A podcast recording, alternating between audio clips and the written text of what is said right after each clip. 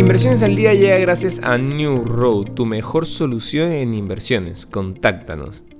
Hoy, en el plano local, el ministro de Justicia del Perú, Aníbal Torres, asumió como cuarto primer ministro del país en poco más de seis meses, mientras que el presidente Pedro Castillo intenta restaurar la estabilidad después de semanas de agitación política. El nombramiento de otro polémico gabinete es un claro mensaje de que el presidente no está dispuesto a mejorar la calidad de su equipo y no será bien recibido por la opinión pública. El país sigue mostrando resiliencia con el tipo de cambio situándose en los 3.83 soles. En los mercados internacionales, a pesar de que los rendimientos de los bonos estadounidenses continuaron subiendo ayer, Wall Street obvió este hecho y cerraba la sesión del martes en positivo. El Dow Jones cerró con una subida del 1.06%, el S&P 500 sumó un 0.84% y el Nasdaq repuntó un 1.21%.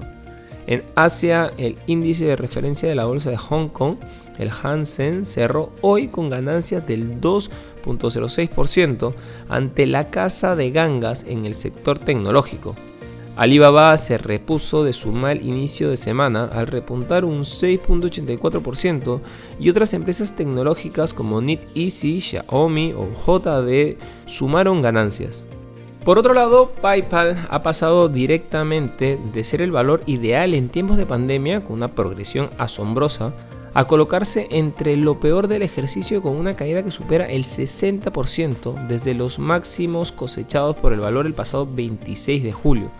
Además, solo desde que se publicaron los resultados el pasado 1 de febrero, los recortes superan el 30%. Solo el día del anuncio cayeron un 24%, el peor día para el valor en toda su historia. Desde TipRank, de los 38 analistas que siguen el valor, 28 optan por comprar, 9 por mantener y solo 1 por vender el valor en el mercado con un precio objetivo medio de 188 dólares, lo que otorga un recorrido alcista del 55.38%. No queremos irnos sin mencionar que Estados Unidos ha detenido e imputado a dos personas en relación con el hackeo de la bolsa de criptomonedas Bitfinex en 2016, uno de los mayores robos de criptomonedas de la historia.